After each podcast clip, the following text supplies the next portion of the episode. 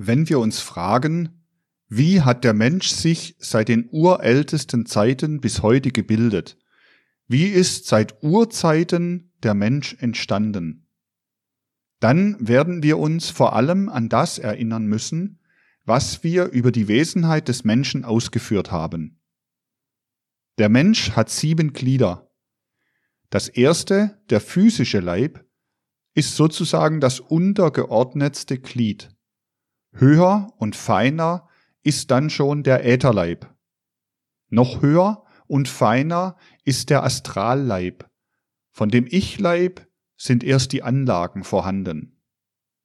Es wäre aber falsch, daraus den Schluss zu ziehen, dass man den höchsten Leib, den der Mensch heute hat, auch den vollkommensten nennen könnte, und dass der physische Leib der unvollkommenste wäre.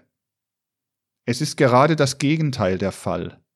Der physische Leib ist das vollkommenste Glied der menschlichen Wesenheit. Später einmal werden freilich die höheren Glieder in viel höherem Maße vollkommen sein.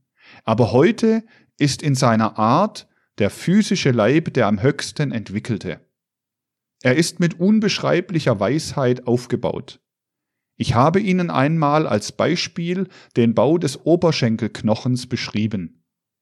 Jeder einzelne Knochen ist mit seinem kunstvoll gefügten Gebälk in seiner weisen Anordnung so, wie kein Ingenieur heute das Problem lösen könnte, mit der kleinsten Masse die größte Leistung zu erzielen. Und je tiefer man eindringt in den Wunderbau der menschlichen Gestalt, desto bewunderungswürdiger erscheint uns der Aufbau, zum Beispiel der Wunderbau des Gehirns, des Herzens. Das Herz macht keinen Fehler, aber der menschliche Astralleib begeht viele Fehler. Die Triebe und Leidenschaften des Astralleibes stürmen auf den physischen Leib ein und überwältigen ihn. Wenn der Mensch unrichtige Nahrung zu sich nimmt, folgt er wiederum dem Astralleib. Das physische Herz hält den Blutlauf in Ordnung, aber der Astralleib macht unaufhörlich Attacken auf das Herz, weil seine Triebe begehren, was dem Herzen schadet. Kaffee, Tee, Alkohol sind Giftstoffe für das Herz. Sie werden ihm oft täglich zugeführt und das Herz hält dennoch stand. Es ist so dauerhaft konstruiert, dass es 70, 80 Jahre allen Stürmen des Astralleibes trotzt. In der Stufenlage der Leiber ist also der physische Leib der vollkommenste bis in alle Einzelheiten hinein. Weniger vollkommen ist der Ätherleib. Noch weiter zurück in seiner Entwicklung ist der Astralleib und am wenigsten entwickelt ist der Ich-Leib. Woher kommt das? Das kommt daher, dass der physische Leib die längste Entwicklung durchgemacht hat. Er ist das älteste Glied der menschlichen Wesenheit. Weniger alt ist der Ätherleib, noch jünger ist der Astralleib und am jüngsten ist der Ich-Leib. Um diese Entwicklung der Leiber zu verstehen, muss man wissen, dass nicht nur der Mensch wiederholte Verkörperungen durchmacht, sondern dass das Gesetz der Reinkarnation ein allgemeines Weltgesetz ist. Nicht nur der Mensch macht also fortwährend Verkörperungen durch, sondern alle Wesen und alle Planeten sind diesem Gesetze unterworfen. Unsere ganze Erde mit allem, was darauf ist, hat frühere Inkarnationen durchgemacht, von denen uns zunächst drei besonders beschäftigen sollen. Bevor die Erde zu diesem Planeten geworden ist, war sie ein anderer. Vor uralten Zeiten war unsere Erde ein Planet, den die Geheimwissenschaft Saturn nennt. Vier sich folgende Verkörperungen sind Saturn, Sonne, Mond, Erde.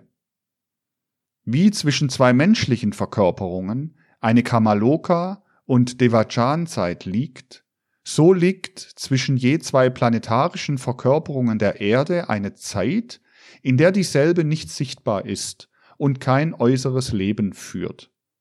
Diese Zeit zwischen den Verkörperungen unseres Planeten nannte man das Pralaya. Und die Zeit, in der er verkörpert ist, Manvantara. Mit den Namen Saturn, Sonne und Mond sind aber nicht die Himmelskörper gemeint, die heute so genannt werden.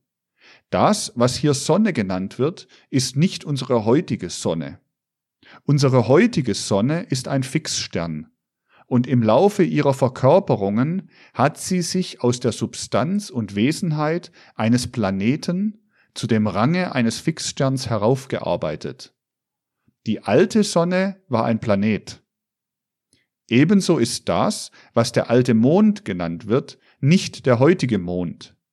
Es war die dritte Verkörperungsstufe der Erde und so ist es auch mit dem Saturn. Er war die erste Entwicklungsstufe der Erde. Auf dem Planeten Saturn war der Mensch schon vorhanden. Der Saturn leuchtete nicht, aber mit dem devachanischen Hören hätte man ihn hören können. Er tönte. Nachdem er eine Zeit lang dagewesen war, verschwand er nach und nach, wurde eine lange Zeit unsichtbar und leuchtete dann wieder hervor als Sonne. Diese machte dann denselben Prozess durch und kam als Mond wieder hervor. Zuletzt kam in gleicher Weise die Erde. Man darf sich aber diese vier Planeten Saturn, Sonne, Mond, Erde nicht als vier voneinander getrennte Planeten vorstellen. Das wäre ganz falsch. Es sind die vier Erscheinungszustände eines und desselben Planeten. Es sind richtige Metamorphosen des einen Planeten und alle Wesen auf demselben metamorphosieren sich mit ihm. Der Mensch war nie auf einem anderen Planeten, aber die Erde war in verschiedenen Zuständen da. Als unsere Erde Saturn war, gab es nur die allerersten Keime zu unserem Menschenreich. Was heute als menschlicher Leib so kunstvoll aufgebaut ist, war auf dem Saturn nur Anlage, nichts weiter als allererste Anlage. Es gab kein Mineral, keine Pflanzen, kein Tier. Der Mensch ist der Erstling unserer Schöpfung. Aber der Saturnmensch war wesentlich anders als der heutige Mensch. Er war zum großen Teil ein geistiges Wesen. Man hätte ihn noch nicht mit physischen Augen sehen können. Es gab auch noch keine physischen Augen. Nur ein Wesen mit devachanischem Schauen hätte diesen Menschen wahrnehmen können. Dieses menschliche Gebilde war wie eine Art aurisches Ei und darin ein merkwürdiges, schaliges Gebilde in Form einer kleinen Birne, wie zusammengefügte Austernschalen, eine Art von Wirbeln. Der Saturn war ganz durchsetzt von solchen Anfängen physischer Gebilde. Es waren gleichsam Ausschwitzungen, die sich aus dem Geistigen verdichteten. Aus diesen Gebilden die man nur als ganz leise Andeutungen des Späteren hätte ansehen können, hat sich im Laufe der Entwicklung der physische Leib des Menschen gebildet. Es war eine Art Urmineral, um das sich noch nicht ein Ätherleib gebildet hatte. Darum kann man sagen, der Mensch ging durch das Mineralreich hindurch. Doch war das nicht unser heutiges Mineralreich, so zu denken wäre ganz unrichtig. Außer diesem Menschenreich gab es überhaupt kein anderes Reich auf dem Saturn. Wie nun der Mensch gewisse Lebensstadien durchmacht, als Kind, Jüngling, Jungfrau, Mann, Frau, Kreis, Kreisin, so macht auch ein Planet Lebensstadien durch. Ehe der Saturn die in ihm abgelagerten Flocken zeigte, war er ein Arupa-Devachan-Gebilde, dann ein Rupa-Devachan-Gebilde, nachher ein Astralgebilde. Hierauf verschwinden nach und nach die Flocken und der Saturn geht diese Stufen wieder zurück ins Dunkel des Pralaya. Solch eine Metamorphose vom Geistigen ins Physische und wieder zurück nennt man in der theosophischen Literatur eine Runde oder einen Lebenszustand. Jede Runde zerfällt wieder in sieben Unterabteilungen. Arupa, Rupa, Astral, physisch, dann wieder Astral, Rupa, Arupa. Diese hat man mit Unrecht Globen genannt. Es sind Formzustände. Man hat es aber nicht mit sieben aufeinanderfolgenden Kugeln zu tun, es ist immer derselbe Planet, der sich verwandelt, und die Wesen machen die Verwandlungen mit durch. Der Saturn hat sieben solcher Runden oder Lebenszustände durchgemacht. In jeder Runde wird das Gebilde vervollkommnet, so dass es erst in der siebenten Runde in seiner Art vollkommen ist. In jeder Runde werden sieben Verwandlungen bzw. Formzustände durchgemacht. Mithin hätte der Saturn sieben mal sieben, also 49 Metamorphosen. Das hat der Saturn durchgemacht.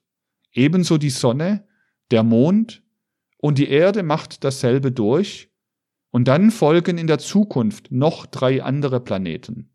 Jupiter, Venus und Vulkan.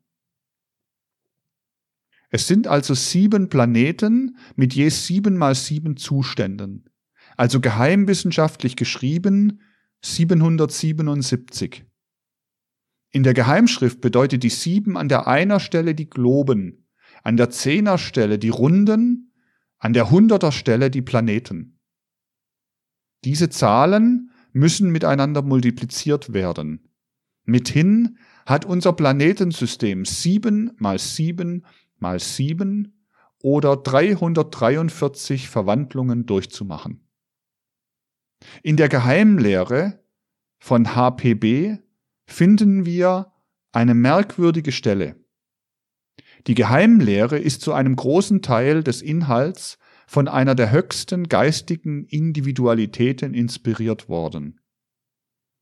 Aber die großen Eingeweihten haben sich immer sehr vorsichtig ausgedrückt. Sie haben nur angedeutet. Vor allen Dingen lassen sie die Menschen selbst immer etwas arbeiten. So ist diese Stelle voller Rätsel. HPB wusste das. Der Lehrer sagte nichts von aufeinanderfolgenden Inkarnationen. Er sagte nur, lernt das Rätsel von 777 Inkarnationen zu lösen. Er wollte, dass man lernen sollte, dass dies 343 sind. In der Geheimlehre steht zwar die Aufgabe, aber nicht die Lösung. Die ist erst in jüngster Zeit gefunden worden. Der erste Keimzustand des Menschen war also auf dem in urferner Zeit sich entwickelnden Saturn. Dieser verschwand dann ins Pralaya und trat aus demselben wieder hervor als Sonne. Und mit ihr trat aus dem Dunkel des Pralaya auch der Mensch wieder hervor, der alte Bewohner des Weltalls. Aber mittlerweile hatte der Mensch die Kraft bekommen, etwas aus sich herauszusondern, wie die Schnecke ihr Haus. Er konnte schalenförmige Gebilde heraussondern, als schwebende Gestalten und behielt die feineren Stoffe in sich zurück, um sich höher zu entwickeln. So bildete der Mensch das Mineralreich aus sich heraus. Aber diese Mineralien waren eine Art lebender Mineralien. Der Mensch entwickelte sich nun auf der Sonne so, dass der Ätherleib hinzutrat wie bei den heutigen Pflanzen. Er machte also auf der Sonne das Pflanzenreich durch, und wir haben nun auf der Sonne zwei Reiche, das Mineralreich und das Pflanzenreich. Das letztere war der Mensch. Aber diese Pflanzenformen waren ganz verschieden von unseren heutigen. Wer in die tieferen Beziehungen eindringt, betrachtet die Pflanze als einen umgekehrten Menschen. Sie hat unten die Wurzel, dann nach oben den Stängel, Blätter, Blüte, Staubgefäße und Stempel. Die Stempel enthalten die weiblichen, die Staubgefäße die männlichen Befruchtungsorgane. In naiver Unschuld streckt die Pflanze die Befruchtungsorgane der Sonne entgegen, denn die Sonne ist die Anregung der Befruchtungskraft. Die Wurzel ist in Wahrheit das Haupt der Pflanze, welche die Befruchtungsorgane in den Weltenraum hinausstreckt und deren Kopf von dem Innern des Erdenzentrums angezogen wird. Der Mensch ist umgekehrt. Er hat das Haupt oben und die Organe, die die Pflanze zur Sonne hinaufstreckt, unten. Das Tier steht in der Mitte. Es hat den Leib horizontal. Wird die Pflanze halb gedreht, so ergibt sich die Stellung des Tieres. Wird sie ganz umgedreht, die des Menschen. Das hat die alte Geheimwissenschaft in einem uralten Symbol ausgedrückt, im Kreuz, und hat gesagt, wie Plato es nach den alten Mysterien ausdrückt. Die Weltenseele ist ans Kreuz des Weltenleibes geschlagen. Das heißt, die Weltenseele ist in allem enthalten, aber sie muss sich hinaufarbeiten durch diese drei Stufen hindurch. Sie macht ihre Reise am Kreuz des Weltenleibes durch. Auf der Sonne war der Mensch als Pflanzenwesen, also genau umgekehrt wie der heutige Mensch. Er lebte ja in der Sonne. Er gehörte zum Leib der Sonne. Die Sonne war ein Lichtkörper, sie bestand aus Lichtäther.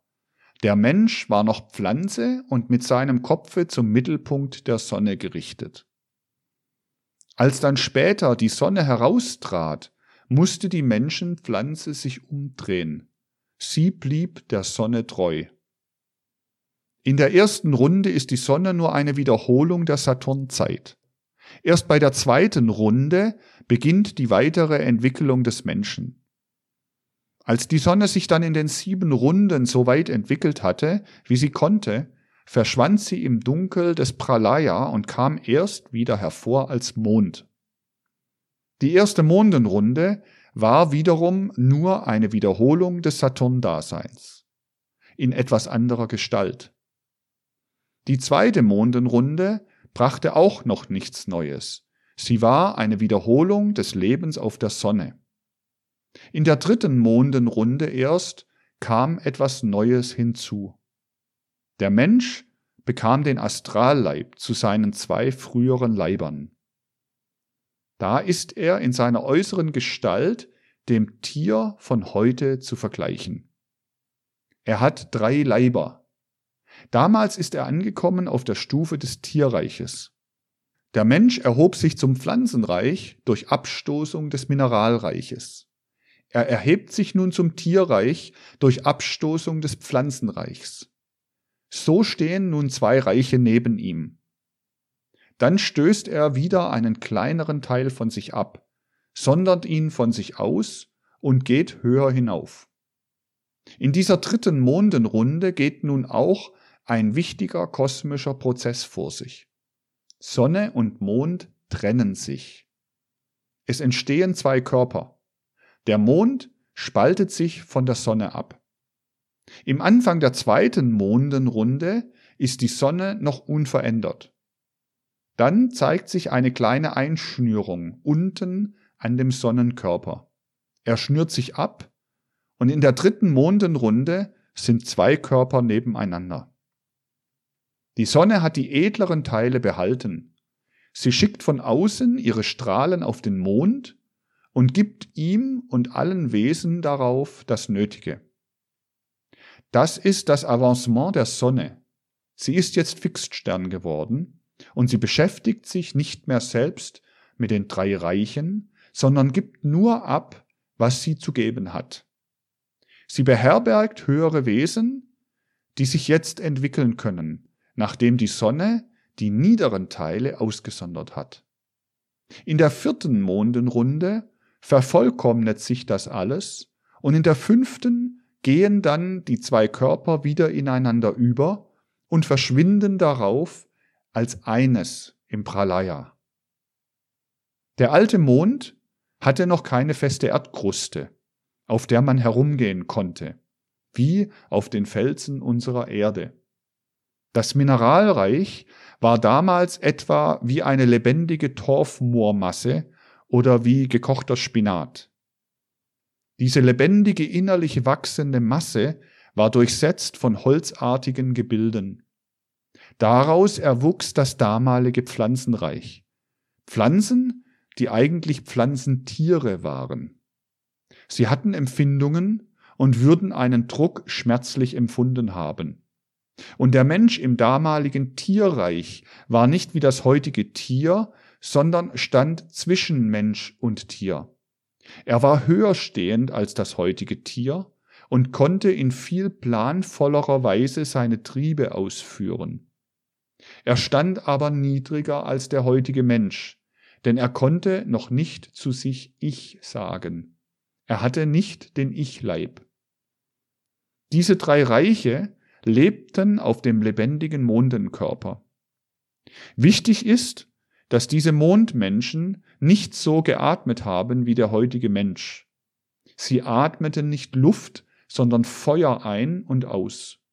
Mit dem Feuer einatmen durchdrangen sie sich mit Wärme.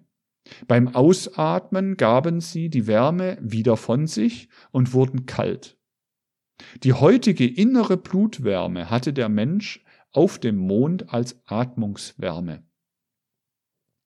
Viele alte hellsehende Maler symbolisierten das in dem feueratmenden Drachen. Sie haben eben gewusst, dass es in uralten Zeiten solche Mondwesen gegeben hat, die Feuer atmeten. Nach seiner Entwicklung durch sieben mal sieben mal sieben Zustände ging der Mond ins Pralaya zurück und kam dann als Erde wieder hervor. In der ersten Erdenrunde wiederholt sich das ganze Saturn-Dasein. In der zweiten das Sonnen- und in der dritten das Mondendasein. Während der dritten Runde wiederholte sich auch die Abspaltung von Sonne und Mond. In der vierten Erdenrunde fängt die Erde an, sich herauszubilden. Nun geschieht ein hochwichtiger kosmischer Vorgang. Die Erde hat im Entstehen eine Begegnung mit dem Planeten Mars. Die zwei Planeten durchdringen einander, die Erde geht durch den Mars hindurch. Der Mars hatte einen Stoff, den die Erde damals nicht besaß, das Eisen. Dieses Eisen ließ der Mars in dampfförmigem Zustand in der Erde zurück. Wäre dies nicht geschehen, wäre die Erde allein geblieben mit dem, was früher schon vorhanden war. Dann hätten es die Menschen wohl bis zum Tierreich, wie es damals vorhanden war, gebracht. Sie hätten Wärme atmen, aber niemals warmes Blut haben können. Hätte der Mars der Erde nicht das Eisen eingelagert, dann hätten die Menschen kein warmes Blut bekommen, denn im Blute ist Eisen enthalten. So sagt die Geheimwissenschaft, die Erde verdankt bei ihrer Entwicklung dem Mars so viel, dass man sie in der ersten Hälfte ihres Seins Mars nennt. Für die zweite Hälfte hat eine ebenso wichtige Bedeutung der Merkur. Die Erde trat in alter Zeit in Beziehung zum Merkur und bleibt bis zum Ende ihrer Entwicklung mit ihm in Verbindung. Darum spricht man in der Geheimwissenschaft nicht von Erde, sondern von Mars und Merkur. Auf dieses Stadium folgen in der Zukunft noch drei Stadien.